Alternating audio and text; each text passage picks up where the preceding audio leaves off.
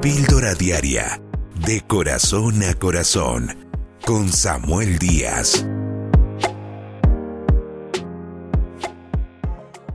Hace un tiempo me encontré a una joven en la iglesia que no había regresado hace un tiempo y cuando la vi estaba embarazada, pero se acercó a mí un poco triste a comentarme su situación de cómo eh, se había juntado con un joven. Eh, este joven se había burlado de ella, la embarazó, la abandonó y ahora ella se encontraba sola enfrentando este gran desafío siendo muy jovencita.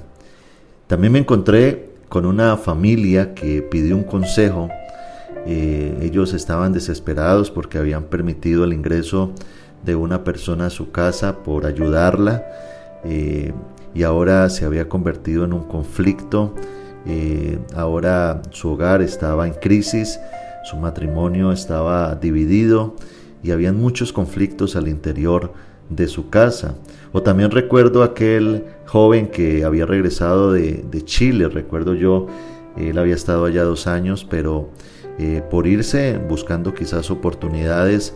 Eh, se había enfrentado a una situación muy difícil allá, juntándose con malas amistades, estuvo preso y ahora eh, se encontraba otra vez en Colombia, pero estaba muy mal y estaba tratando de reiniciar otra vez su vida porque allá lo había perdido todo. Yo me pregunto frente a todas estas circunstancias difíciles que muchas veces vivimos y que generan momentos de dificultad que hay que superar. La pregunta es ¿por qué tomamos malas decisiones? ¿Por qué caemos muchas veces en un hueco y en otro y aún repetimos los huecos y las caídas? Yo creo de que una de las cosas que debemos de entender es que nuestras decisiones traen consecuencias. Y allí es donde la Biblia nos insta a ser sabios, a ser cautos, entendidos, prudentes, a ser personas que miremos más allá de quizás una realidad que se está presentando o una necesidad y miremos las consecuencias que quizás esas decisiones pueden traer. Cuando la Biblia habla de sabiduría, lo habla como un regalo de Dios, un don divino que Dios da a aquellas personas que le buscan. De hecho, dice la Biblia que el que sea falto de sabiduría, la pida a Dios, que Dios la dará abundantemente y sin reproche. Recuerda aquella historia que se narra ya en el libro de Reyes del el rey Salomón. Dice que un día Dios se le aparece a este rey y le pregunta y le dice, ¿qué quieres que yo haga por ti? Imagínate que Dios se aparezca eh, a solucionar una situación y, Dios nos diga qué quieres que haga por ti. ¿Qué le pediríamos a Dios? Algunos pedirían dinero para pagar deudas o para comprar cosas, otros pedirían quizás eh, que su familia fuera cambiada, otros pedirían, no sé, sanidad. Pero lo interesante de la historia es que Salomón pide sabiduría.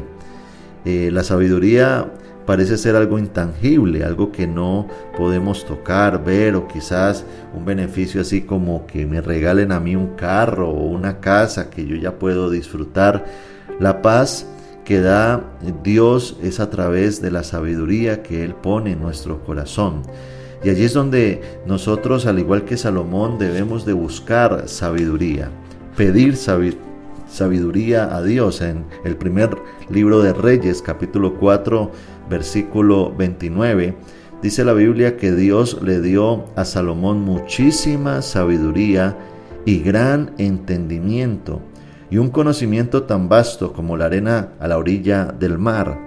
Dios le dio a Salomón sabiduría y yo creo de que ese Dios sigue dando sabiduría a aquella persona que se lo pida. Yo personalmente cada día que oro, que me acerco al Señor, en mis oraciones siempre está eso, Señor, dame sabiduría, ayúdame a tomar decisiones correctas, dame discernimiento, guíame en las cosas que yo debo de hacer. Debemos de aprender también a pedir consejo. Dice que en la multitud de consejeros hay sabiduría. Y no pidas consejo ya cuando has tomado decisiones o cuando ya has hecho las cosas. No, antes, antes debemos de pedir sabiduría y de esa forma construiremos una vida de bendición y asumiremos consecuencias buenas, no malas. Suscríbete a nuestro canal de YouTube, Pastor Samuel Díaz y recibe una dosis diaria de inspiración.